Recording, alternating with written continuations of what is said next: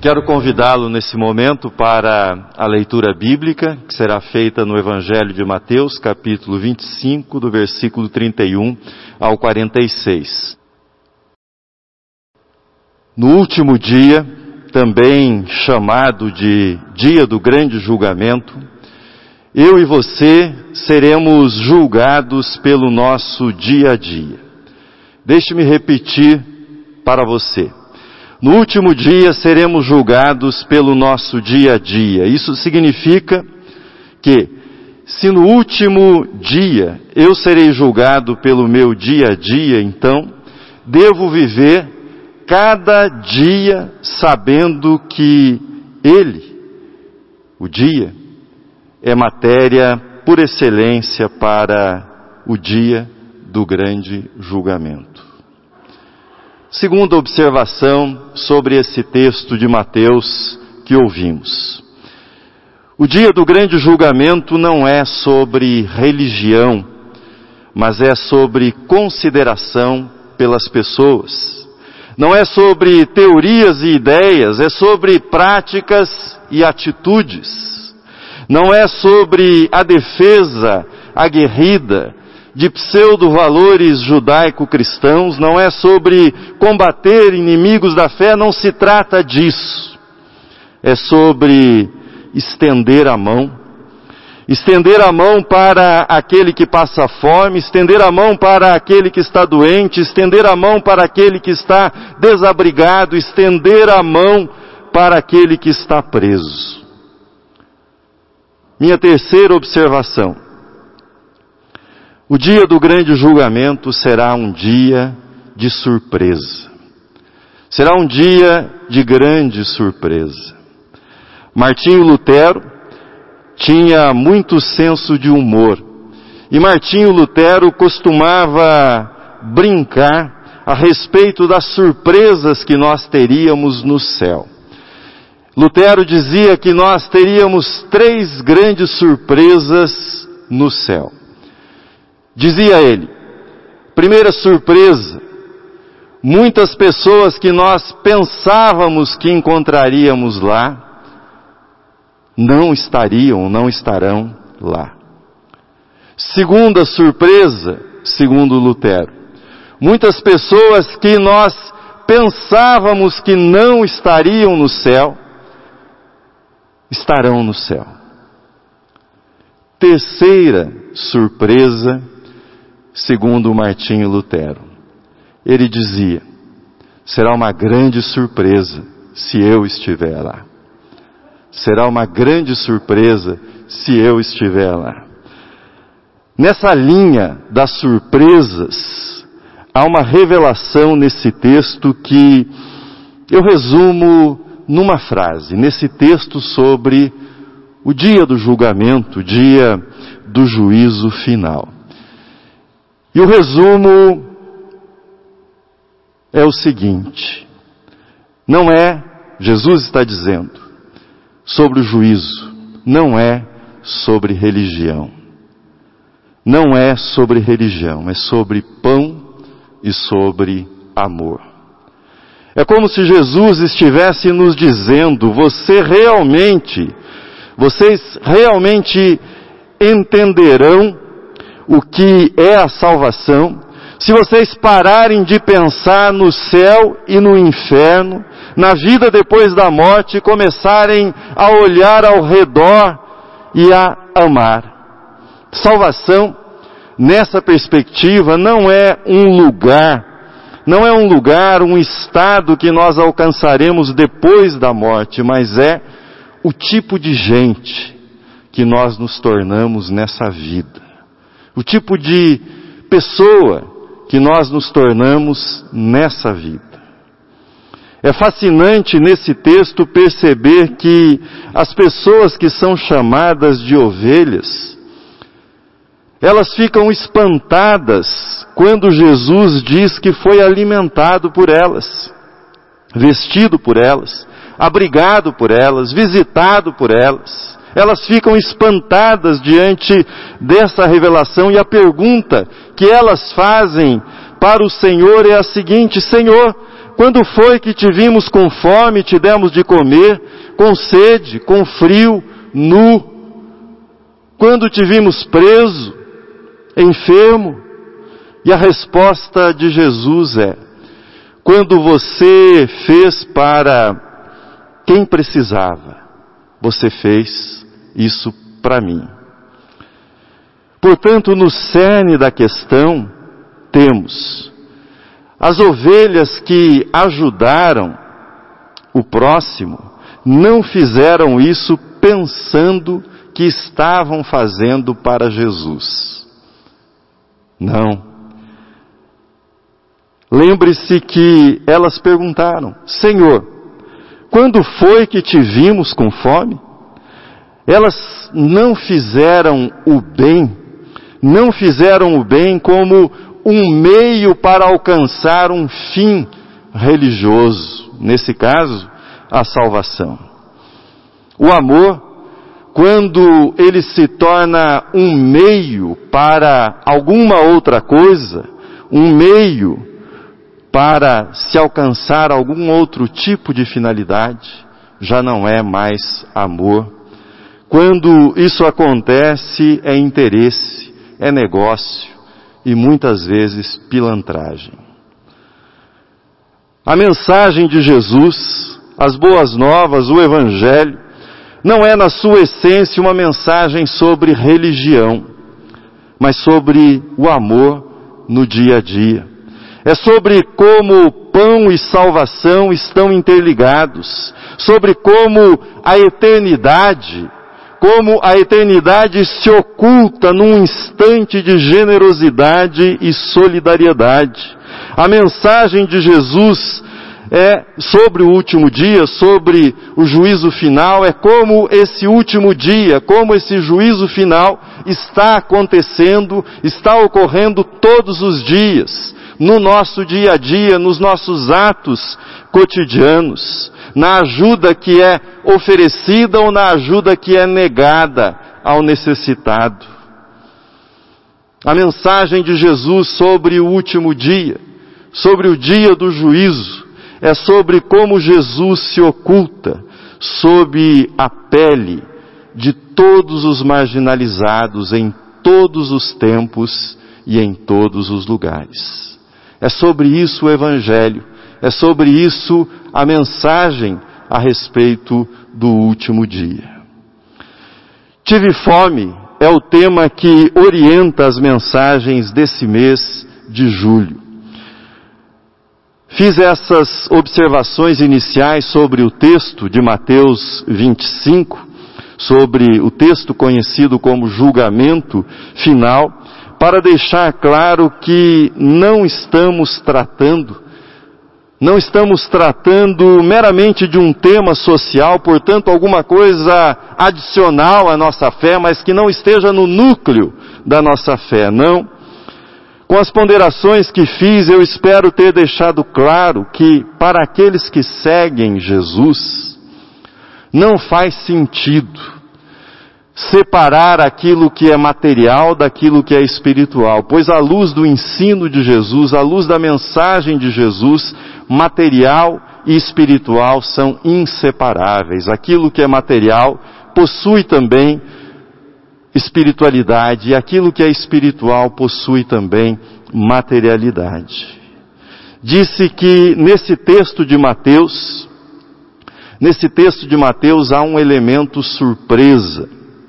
Aqueles que ajudaram o próximo não sabiam que faziam isso para Jesus. Por outro lado, os bodes, os bodes, quando lhes foi revelado, quando lhes foi revelado que negaram a ajuda, disseram que não sabiam que era Jesus, que se ocultava sob a pele dos marginalizados.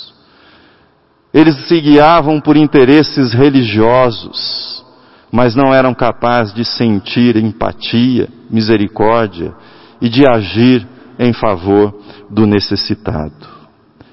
Tive fome. Quero puxar três fios à luz desse tema. Três fios indo do mais visível, daquele que é mais óbvio está presente nesse texto para aquele fio mais invisível, que também está presente nesse texto. E quero mostrar-lhes como cada um deles, cada um desses fios se relaciona às nossas atitudes diante desse fenômeno horroroso que nós chamamos fome. Como cada uma das nossas atitudes está ligada profundamente com o fenômeno da fome e com a resposta que devemos oferecer a esse fenômeno. Primeiro, tive fome e me deste de comer quando passaste por mim.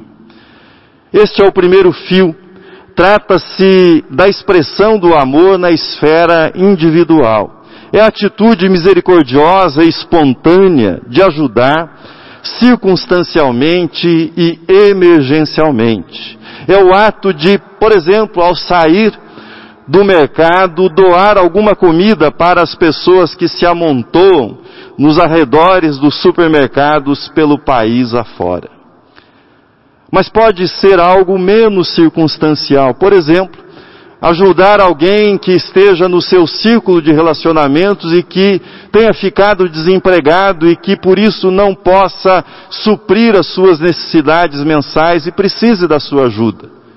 Essa também é uma expressão individual de amor. Não é mais o marginalizado, desconhecido, mas é a pessoa próxima de você que está passando por necessidade. Pessoas passando fome é uma tragédia antiga do Brasil. Primeiro, a fome foi rural. Graciliano Ramos, no livro escrito em 1938, Vidas Secas, ele retratou a miséria do homem sertanejo. Hoje, Hoje a miséria, a fome é também um fenômeno urbano, não é mais o sertanejo diante de uma terra esturricada pela sequidão, mas é o pedinte nos faróis da cidade, as famílias embaixo dos viadutos, as pessoas vivendo nas favelas das grandes metrópoles como São Paulo. Essa é a face da fome urbana. Era mais fácil associar a fome no campo aos fenômenos da natureza. A seca, por exemplo. Já a fome, já a fome nas grandes cidades não é uma tragédia da natureza, ela é uma tragédia social.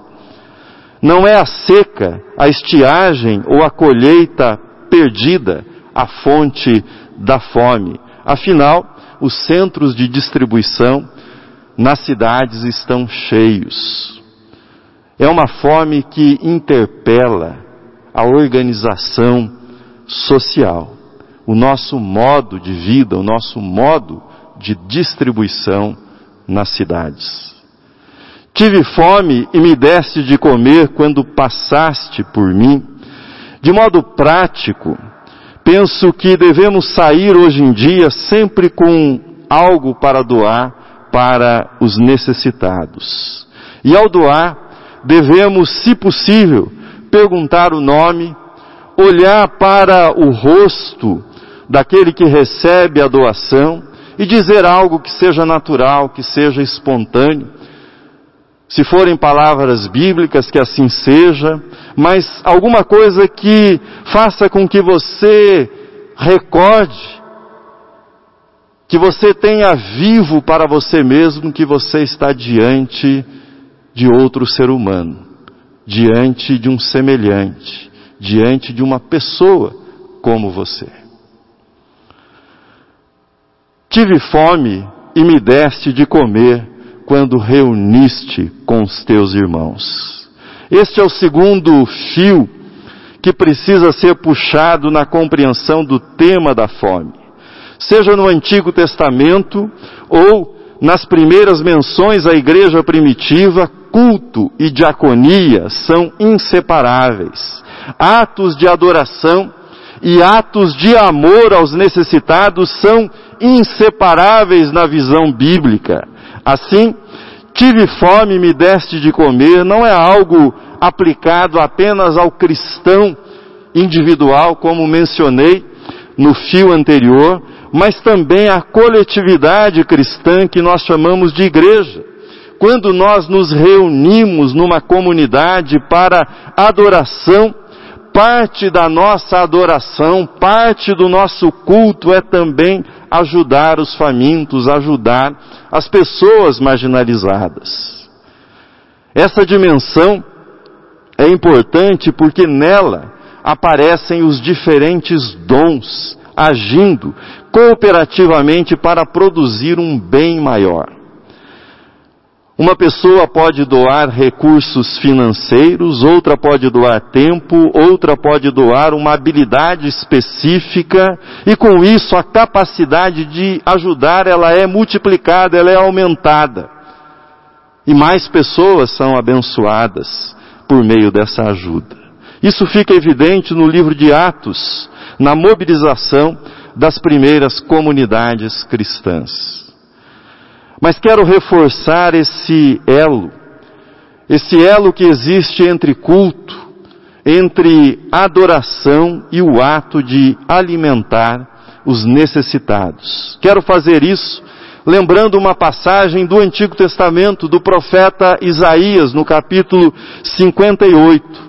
Nele o profeta Isaías está tratando de temas relacionados à adoração no templo em Jerusalém, está tratando da guarda do sábado, da observância do jejum, e ao falar sobre estas coisas, ele mostra como a reunião do povo de Deus em adoração, como essa reunião é indissociável do ato de oferecer ajuda ao necessitado.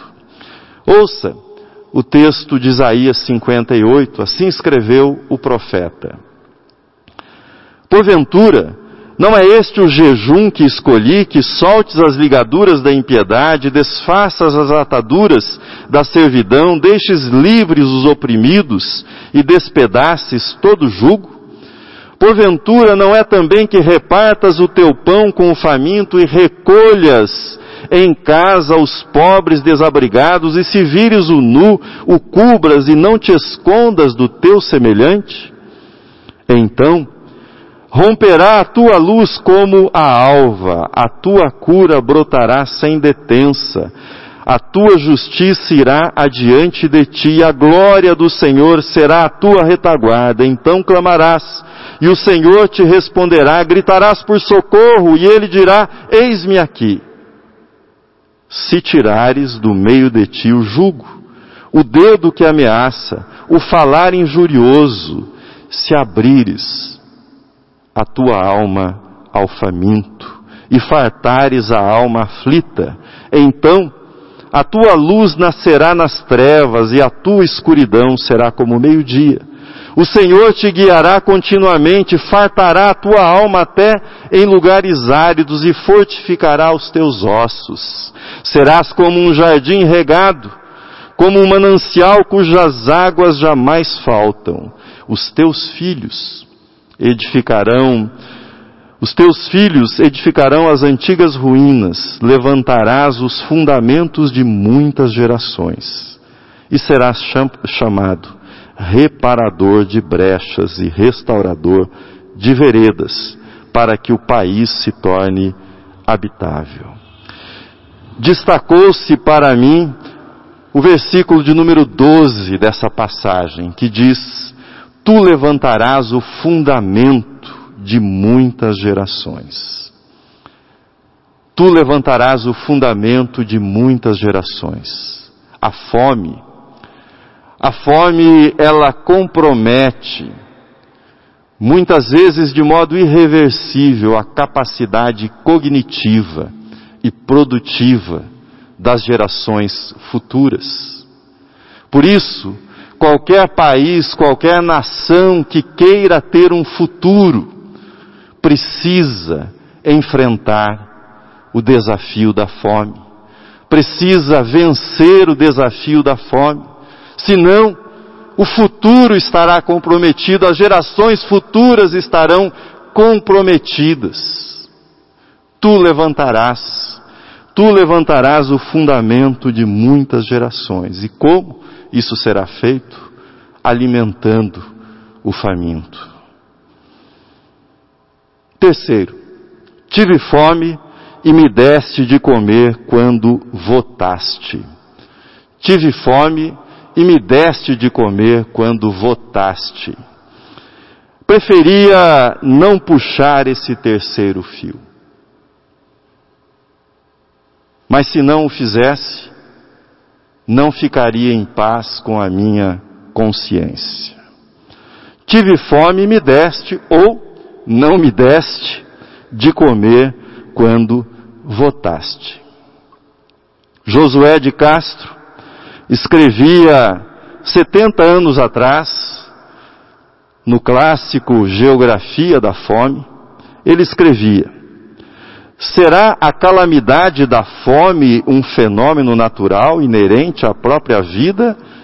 Uma contingência removível como a morte? Ou será a fome uma praga social criada pelo próprio homem? Hoje, em termos políticos, a fome é discutida sob o conceito de segurança alimentar. O conceito de segurança alimentar é quando uma família tem acesso permanente a alimentos em quantidade e qualidade suficientes. Isso é segurança alimentar. Uma pesquisa feita nesse período da pandemia apontou os seguintes resultados. 59,9 dos domicílios entrevistados declararam estar em algum grau de insegurança alimentar. E esse percentual era dividido da seguinte forma: 31% em insegurança alimentar leve, 12% moderada e 15% grave. Nas faixas sociais mais pobres, durante a pandemia, os entrevistados disseram 44% deles disseram que deixaram de comer carne. 41% disseram que deixaram de comer frutas. E 37% legumes e hortaliças. O conceito de segurança alimentar leva em conta também não só se há comida, mas se há quantidade e qualidade nessa comida. Quando faço essa afirmação, tive fome e me deste de comer quando votaste, quero ressaltar a dimensão política e estrutural do problema da fome. A fome de comida, essa fome de comida esconde outras fomes, outros tipos de carência, esconde a fome de educação, a fome de justiça, a fome de emprego, essas outras carências estão ocultas sob a fome, a fome nesse sentido do alimento, a fome física. Pergunto para você, o que pensa sobre a fome o candidato que você votou nas últimas eleições? Ou os candidatos nos quais você votou nas últimas eleições. O que é que eles pensam a respeito da fome? Será que isso é importante? É assunto do dia do juízo final. Se isso não for importante, eu não sei o que é importante nessa vida. Se Jesus incluiu esse assunto no dia do juízo final, isso é importante. Há uma porção de coisas que nós colocamos como importantes que não aparecem nessa lista que Jesus fez no dia do juízo final. Mas fome é um assunto importante no dia do juízo final. Sei que sempre que tocamos em temas políticos do púlpito, eu ou os pastores que estão aqui, Sempre que nós tocamos nesses temas, há pessoas que ficam incomodadas. Mas eu não assumi o ministério, e nem eles, para falar aquilo que, ou apenas aquilo que é agradável de se ouvir. Sendo assim, eu insisto, existe, existe um fio estrutural entre fome e política. Entre fome e as escolhas políticas que fazemos como cristãos nessa vida. Existe.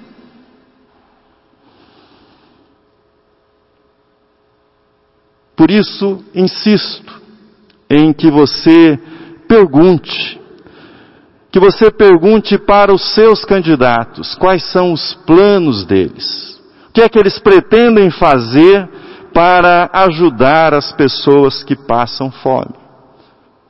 Esse assunto é importantíssimo e nós não podemos fugir dele. Em nosso ato de votar, nós estamos tomando decisões sobre se haverá ou não comida para milhões de pessoas. É isso que nós decidimos quando nós votamos. Não está convencido ainda sobre o elo entre política e fome? Eu gostaria de deixar para sua reflexão, então, mais uma informação, para que você possa refletir sobre esse fio aparentemente invisível. Nesse ano de 2021, 44 bilhões de reais serão destinados serão destinados a 45 milhões de pessoas que sobrevivem na pobreza. São aquelas pessoas que começaram a receber o auxílio emergencial. 44, guarde esse número, 44 bilhões de reais para atender 45 milhões de pessoas que vivem na pobreza. Agora, outro número para você. O orçamento desse ano prevê destinar aos deputados e senadores, ao todo 594 pessoas, 45 milhões de um lado, 594 do outro. O orçamento desse ano prevê destinar a esses 594 nada menos do que 48, 48,8 bilhões de reais em emendas parlamentares, ou seja, uma fortuna para cada parlamentar aplicar no seu reduto eleitoral. Assim, meu irmão, minha irmã, quando você for votar nas próximas eleições, lembre-se: tive fome, tive fome e me deste, ou não me deste, de comer quando votaste em teus candidatos.